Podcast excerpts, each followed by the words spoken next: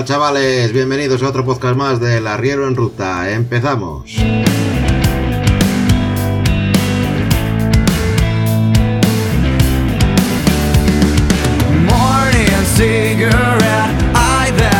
Bueno, pues esta semana vamos a hablar de un tema que tengo aquí pendiente de de las nuevas tecnologías que nos vienen encima y el peligro que ellas conllevan. Y como siempre a continuación terminaremos con la tercera pregunta. Esta semana le toca la tercera de la entrevista realizada a todos los entrevistados y que al final respondo yo. Así que venga, empezamos con el podcast. Vamos allá.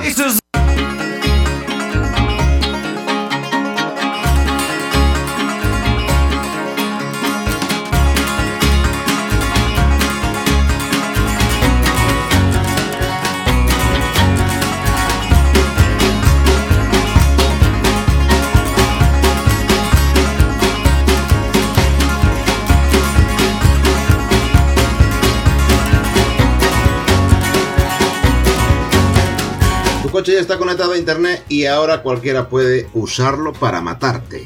Atención. Alarmista, que va. Es un gran título. Estoy orgulloso de él.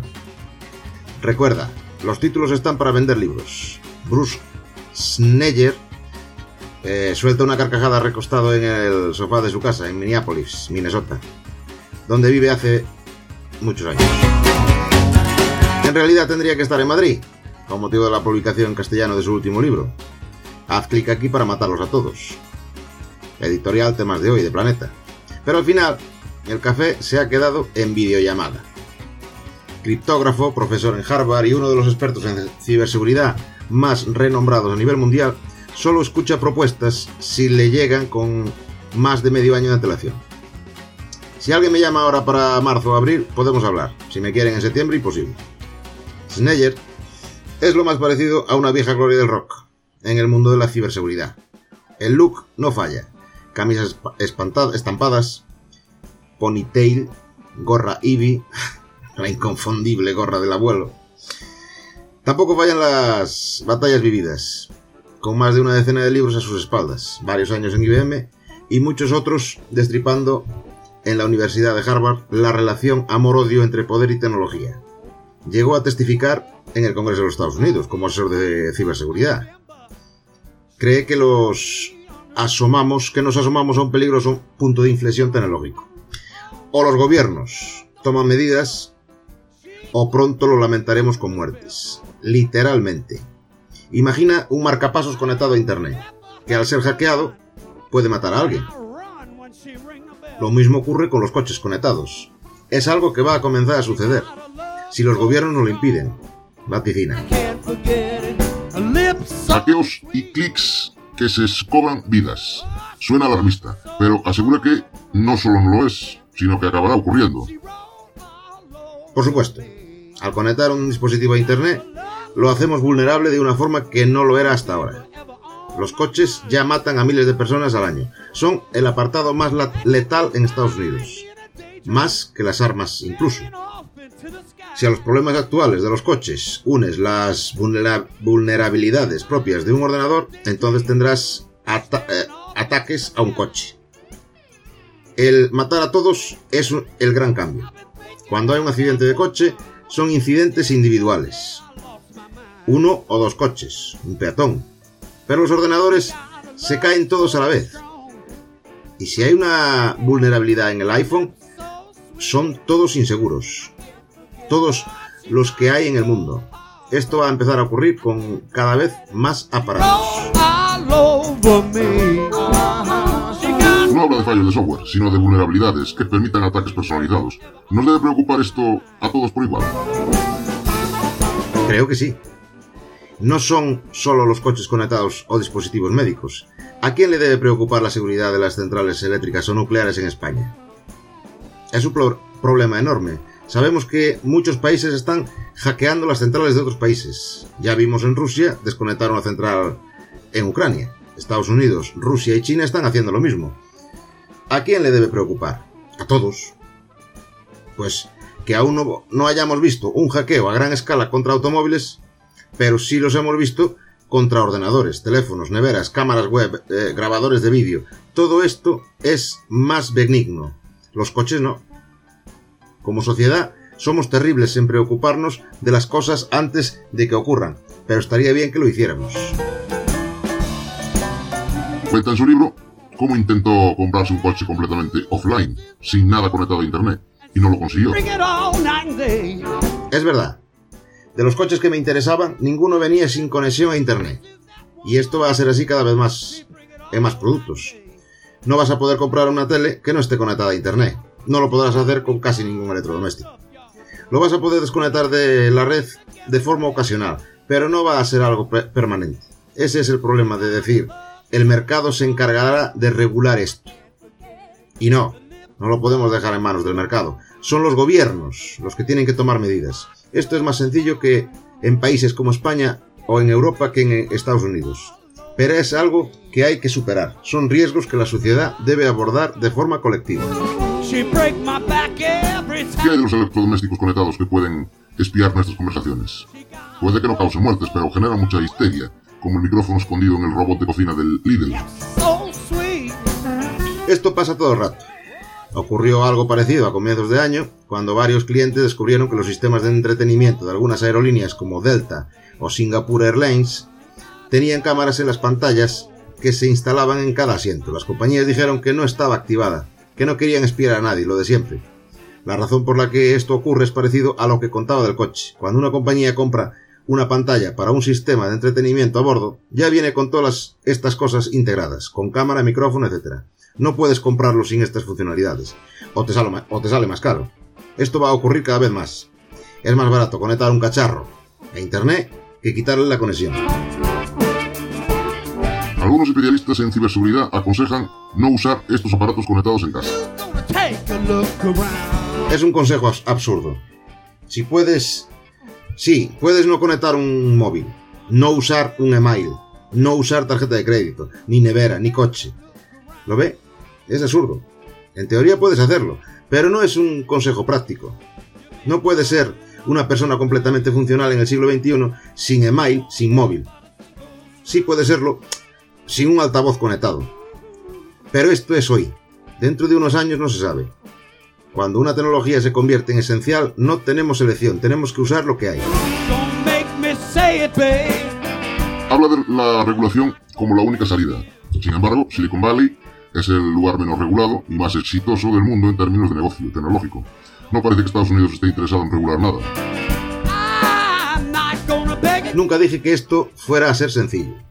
Pero fíjese en las tecnologías que han mejorado su seguridad en los últimos 150 años. Todas han sido forzadas por los gobiernos a hacerlo. Coches, aviones, dispositivos médicos, compañías farmacéuticas, industria alimentaria, restaurantes, oficinas, productos de consumo. En todos estos casos los productos eran inseguros o presentaban fallos hasta que el gobierno les forzó a solucionarlo. Si queremos que todos estos nuevos aparatos sean más seguros, lo tenemos que lograr de forma colectiva, como sociedad. No lo vamos a lograr de forma individual, como consumidores. Hace un par de semanas Estados Unidos lanzó un ciberataque para anular el sistema de misiles de Irán, tras derribar este país un dron estadounidense. Los propios gobiernos son usuarios de la tecnología que deberían regular. ¿Es ese parte del problema? Sí, pero tampoco estoy seguro que este último ciberataque cambie nada.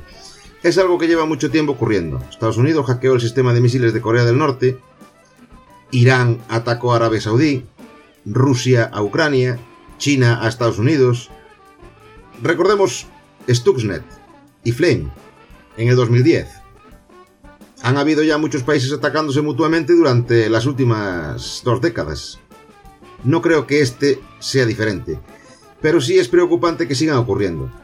Son ataques que se usan en esa especie de zona gris entre los tiempos de guerra y paz y que pueden suponer una escalada hasta desembocar en una guerra convencional. Se nos olvida, pero este tipo de ciberataques en realidad sí causan un gran daño a civiles, a la gente de a pie. Cuando Rusia tumbó los sistemas de las centrales de Ucrania, la capital se quedó sin luz en pleno invierno. Esto afectó a muchísima gente. Igual que cuando Corea del Norte atacó Sony. Lo preocupante es que hace unos años estas acciones necesitaban una inversión enorme que solo un gobierno podía financiar. Ahora ya no es así. Cualquiera con una conexión y conocimientos técnicos puede hacerlo. El ataque a Sony tuvo lugar en 2014. Y todavía hoy hay gente en mi comunidad debatiendo sobre si lo hizo una potencia militar como Corea del Norte con un presupuesto de defensa de 20.000 millones de dólares o un par de tipos en un sótano. Y sigue siendo un debate legítimo. Podrían haber sido dos tipos en un sótano en cualquier parte del mundo. Lo mismo ocurre, ocurrió con el hackeo a Ashley Madison o el bufete de panameño que dio lugar a la publicación de los Panama Leaks. Fue cosa de un activista.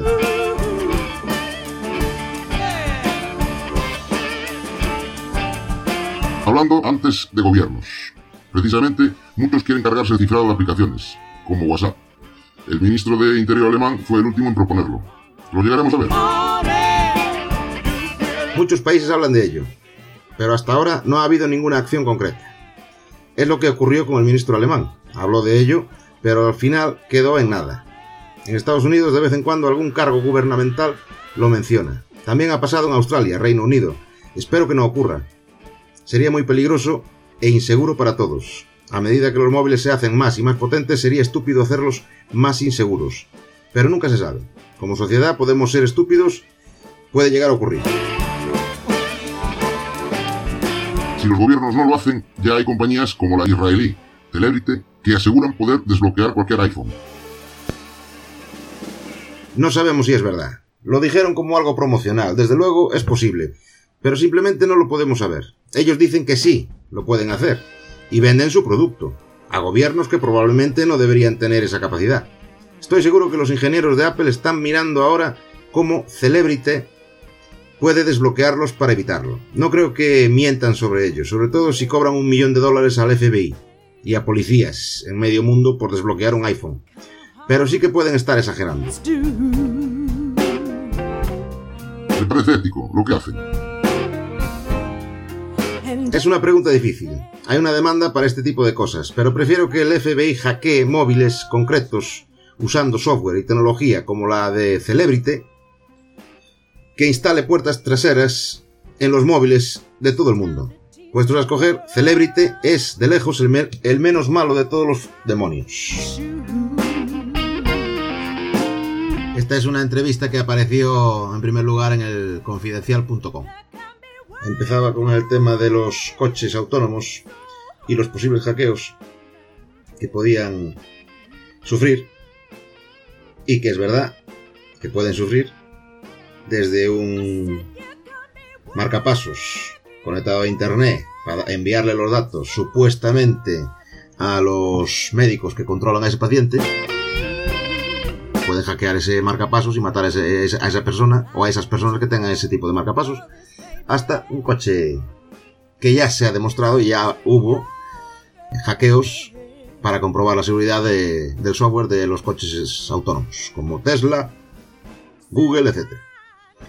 Así que no podemos estar seguros, como dice este señor, mientras no haya un gobierno que eh, exija esa seguridad a las empresas, como ya pasó con otras tecnologías y, y él bien lo explica, que desde hace muchos años eh, han salido a, la venta a, los consumidores y que han sido los gobiernos los que les han exigido esa seguridad, como por ejemplo airbags, cinturones de seguridad, a la industria del automóvil, etcétera, etcétera. Eso lo tiene que exigir un gobierno, porque si por el fabricante es, pues no te va a poner un airbag ni te va a poner un cinturón de seguridad, a menos que el gobierno se lo exija. Bueno, pues a esto se refiere este señor. Que son los gobiernos los que tienen que exigir la seguridad en Internet y en las aplicaciones de software, porque si no las empresas no, no se van a aplicar en poder vender sus productos. Así que eso es la el resumen que hago de esta intervención de este señor.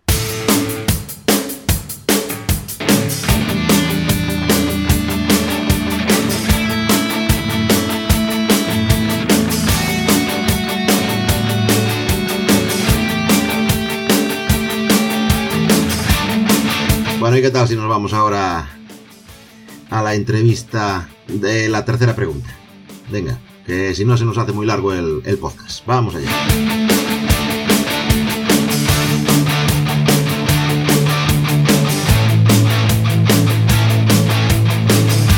¿Crees que tendrá alguna consecuencia positiva o negativa este cambio en la obtención de, licencia, de la licencia para conducir estos vehículos en la seguridad vial? Va a ser algo nefasto, eh, tanto para la carretera, en cuanto a accidentes y demás, las consecuencias de los propios accidentes y eh, la fatiga de los propios conductores. Y creo que es un buen aprendizaje. Yo personalmente creo que sí, lo veo bien. Pues si tú tienes que eh, hacer pan, tendrás que saber cómo hacer el pan. Pues si tú vas a conducir un camión y te vas a dedicar a esto, hay miles de cosas que con poca formación no las, las coges con la práctica y la escuela de la vida. Creo que va a tener consecuencias negativas. Yo quiero pensar, no quiero pensar, no quiero pensar que, que pueda ser negativa, pero lo será, lo será, porque como todo, se necesita saber lo que se lleva en las manos. Yo me imagino que tendremos consecuencias negativas porque tendremos a gente con poca experiencia llevando máquinas que a la que hace falta más de más de dos horas de formación. Traerá pues eso, gente nueva, con carne nuevo, queriendo hacerlo todo rápido, pues a lo mejor trae algún que otro accidente por las prisas, porque la gente joven no está responsabilizada. Yo desde la distancia no me parece que va a afectar ni en, ni en mucho ni en poco. Bueno, puede ser que afecte, que haya un poquitín más de riesgo en seguridad vial. Contra más gente, más riesgo. Si es todo contra más, más. Pues claro que sí, claro que va a haber mucho más riesgo. ¿A dónde vas a parar? ¿Cómo vas a, a, darle un trailer en las manos a, una persona con solamente dos horas de, formación? Pues claro que habrá muchísimo más riesgo, más accidentes y más problemas en la carretera. Que no creo que lleguen a sacar la, la, norma. Puede ser que yo mmm, dudo mucho que vuelvan, que puedan sacar esa norma. De todas formas, el CAP no compensa la, formación en, en, conducción. El CAP te puede formar en otras muchas cosas, pero no te forma en la conducción de, de los vehículos estos tan, tan pesados. Así que sí, sí, sí que puede haber consecuencias y graves.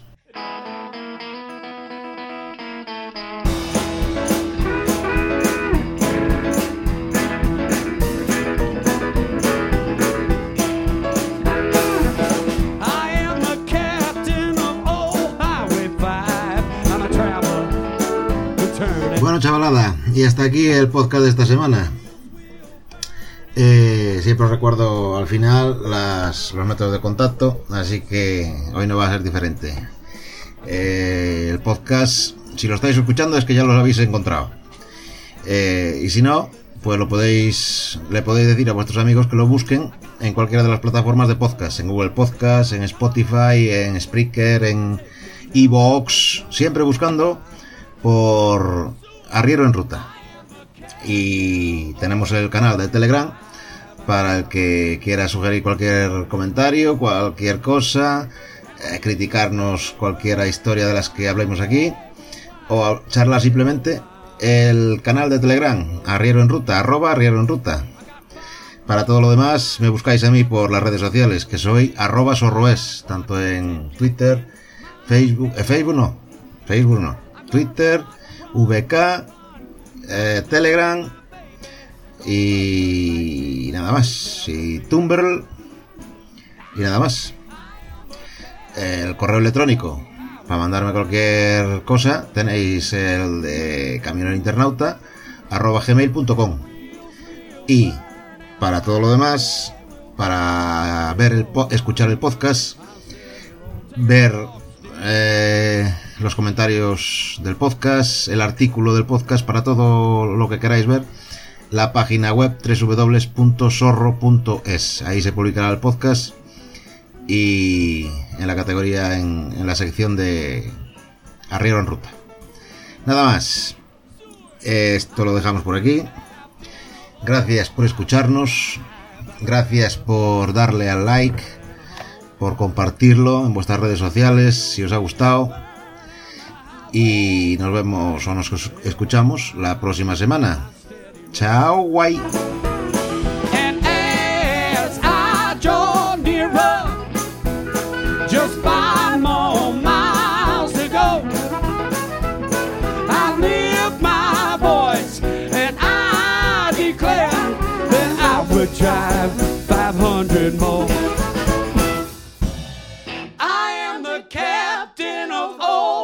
Highway 5. I'm a traveler.